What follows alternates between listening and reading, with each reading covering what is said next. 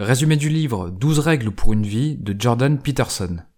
Jordan Peterson est un psychologue clinicien, professeur de psychologie et intellectuel canadien. Dans son livre, il partage 12 principes pour s'améliorer, être plus heureux et devenir plus responsable. Pour ce résumé, je vais essayer de présenter ces 12 règles et les clés qu'il aborde pour chacune d'elles. C'est parti.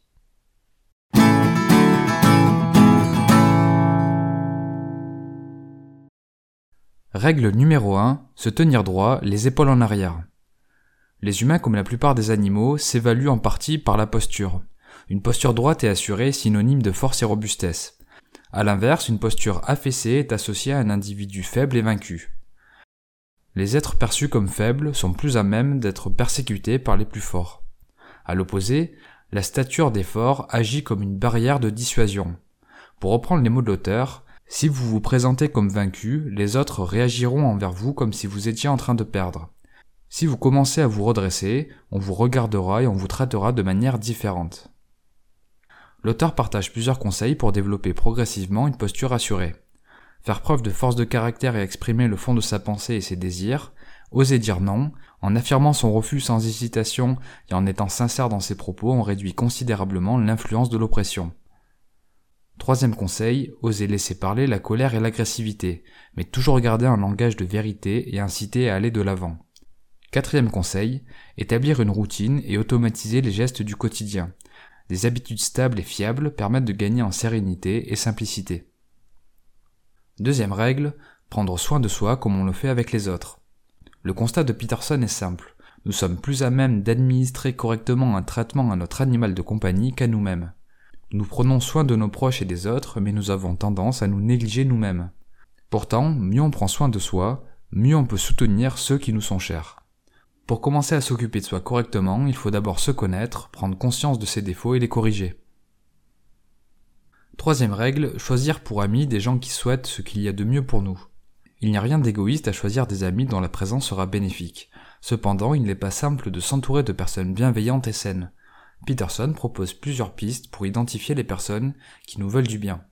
Elles ne tolèrent pas que l'on soit dans la négativité, elles veulent ce qu'il y a de mieux pour nous, elles nous encouragent à donner le meilleur de nous-mêmes, elles cherchent à nous rendre la vie plus simple, elles sont prêtes à nous critiquer sévèrement pour notre bien, et elles sont ravies de nous voir progresser. Quatrième règle, se comparer à la personne que l'on était hier et non à quelqu'un d'autre. Il est inutile de se comparer aux autres car nous sommes trop différents. De plus, quel que soit notre talent ou la qualité de nos réalisations, il y aura toujours quelqu'un qui nous fera passer pour un incapable. Ainsi, au lieu de se comparer aux autres, il peut être plus judicieux de se comparer à soi-même. Encore une fois, l'auteur explique que la solution est d'apprendre à se connaître. Cette étape est difficile car nous avons tendance à être aveuglés par nos désirs et incapables de voir les choses comme elles sont. Une fois que l'on a fait le point et défini sa vision et ses objectifs, il faut chercher à s'améliorer un peu tous les jours. En adoptant cette philosophie, on progresse régulièrement et le référentiel de comparaison s'élève un peu chaque jour. Cela permet aussi de se concentrer sur la journée présente, de vivre dans l'instant et de se consacrer pleinement à ce qui est à portée de main. Cinquième règle, défendre à ses enfants de faire ce qui nous empêcherait de les aimer. Pour Peterson, le principal devoir des parents est de rendre leurs enfants désirables d'un point de vue social, afin que ces derniers puissent obtenir des opportunités, de l'estime de soi et une certaine sécurité. Cette obligation prévaut sur toute responsabilité pour garantir le bonheur, encourager la créativité et stimuler l'amour-propre. Ainsi, l'objectif d'un parent est d'optimiser l'apprentissage de leurs enfants pour qu'ils puissent apprendre le plus de choses utiles à moindre coût. C'est pourquoi les parents doivent prendre la responsabilité de discipliner et punir leurs enfants. Sinon, ils laissent cette responsabilité au reste du monde. Or, la société infligera aux enfants non disciplinés un traitement nettement plus douloureux l'auteur propose cinq principes d'éducation. Premier principe, limiter le nombre de règles car les mauvaises lois discréditent les bonnes. Deuxième principe, employer la force tout juste utile à faire respecter ces règles. 3. Éduquer à deux.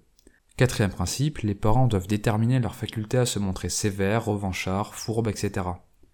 Cinquième principe, les parents ont le devoir de se comporter en intermédiaire du monde, clément et attentionné. Finalement, une discipline adéquate aide l'enfant à acquérir un développement social et une maturité psychologique pour qu'il puisse s'épanouir dans la société. Sixième règle, balayer devant sa porte avant de critiquer les autres. La société et le monde semblent remplis de choses malveillantes, injustes, tragiques qui nous font souffrir. Se faire critiquer au travail, se voir imposer une nouvelle taxe, se disputer avec un proche, prendre conscience que l'on est en mauvaise santé. Avant de se plaindre, critiquer ou rejeter la faute sur les autres, l'auteur invite à réfléchir à sa situation et faire preuve d'humilité. Peut-être a-t-on de mauvaises habitudes qui nuisent à notre santé ou notre bien-être. Peut-être sommes-nous irrespectueux lors d'un conflit.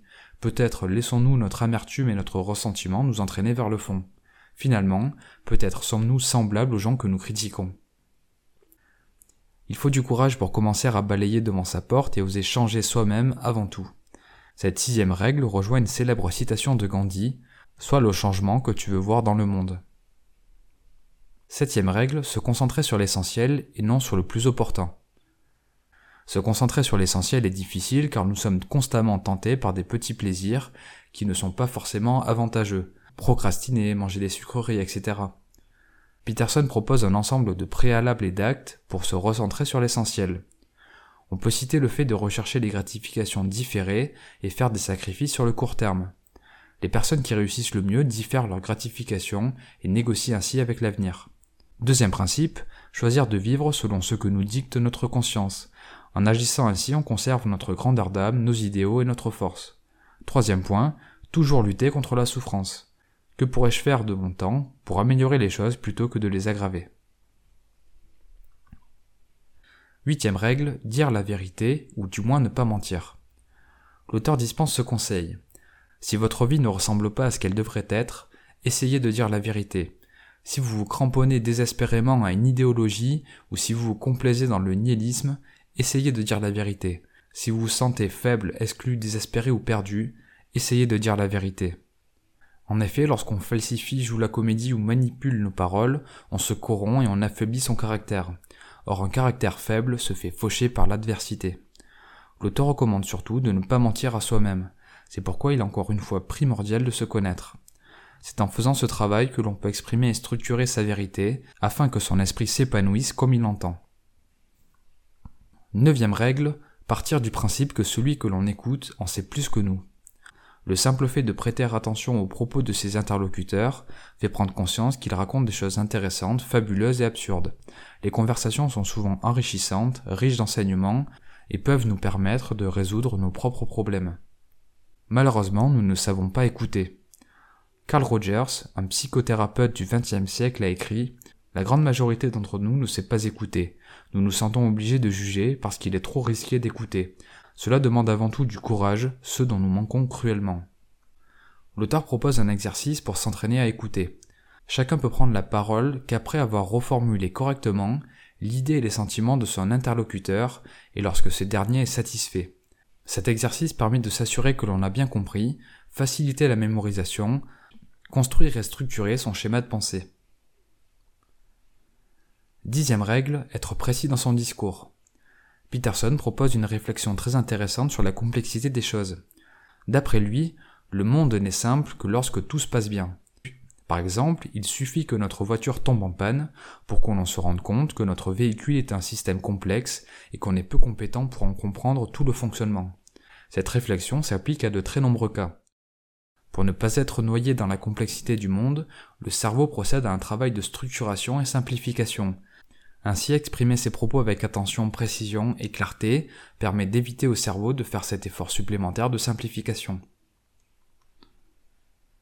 Onzième règle, ne pas déranger les enfants quand ils font du skateboard. Cette règle peut se résumer au fait de ne pas empêcher les gens d'agir si on ne comprend pas les causes et conséquences profondes de leurs actes. Pour Peterson, les skaters sont formidables car ils prennent des risques pour vaincre le danger auquel ils se confrontent. Ils développent ainsi leurs compétences face à ce danger. Or pour lui, c'est la compétence qui offre la plus grande des sécurités. Peterson critique les personnes qui empêchent les enfants de faire du skate sans en comprendre les véritables conséquences.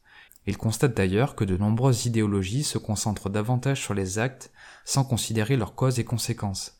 C'est particulièrement le cas pour des sujets en lien avec l'inégalité homme-femme, comme le patriarcat, la représentativité des sexes dans les filières universitaires, ou alors les choix de carrière. Certains érigent les inégalités entre sexes en vice, plutôt que d'essayer de comprendre les causes et conséquences profondes de ces inégalités. Pour éviter cette erreur, l'auteur recommande de suivre la formule du psychanalyste Jung Si vous ne comprenez pas le sens des actes de quelqu'un, Observez-en les conséquences et vous découvrirez ses intentions. Il explique aussi qu'il est de notre devoir d'exprimer nos besoins et les raisons qui nous poussent à agir. Douzième règle, caresser les chats que l'on croise dans la rue. Peut-être pouvons-nous résumer cette règle par la phrase qui conclut le chapitre. Quand les choses tragiques sont devant nous et que nous sommes impuissants, nous devons garder les yeux ouverts sur ces petites choses qui font que la vie en vaut la peine. Les souffrances et les tragédies font partie de la vie. Il faut donc apprendre à les accepter et les traverser, car les exigences du quotidien ne s'interrompent pas uniquement parce que l'on a été frappé par une catastrophe. L'auteur partage plusieurs recommandations pour traverser ces moments difficiles. Prendre le temps de discuter chaque jour du sujet qui nous préoccupe pour réfléchir et trouver des moyens de le gérer.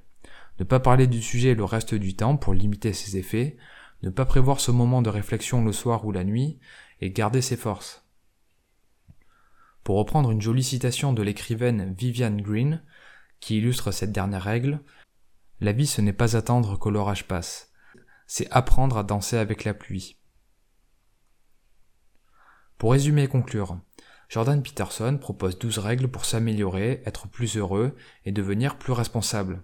Se tenir droit les épaules en arrière, prendre soin de soi comme on le fait avec les autres, choisir pour amis des gens qui souhaitent ce qu'il y a de mieux pour nous, se comparer à la personne que l'on était hier et non à quelqu'un d'autre, défendre à ses enfants de faire ce qui nous empêcherait de les aimer, balayer devant sa porte avant de critiquer les autres, se concentrer sur l'essentiel et non sur le plus opportun, dire la vérité ou du moins ne pas mentir, Partir du principe que celui que l'on écoute en sait plus que nous, être précis dans son discours, ne pas déranger les enfants quand ils font du skateboard et caresser les chats que l'on croise dans la rue.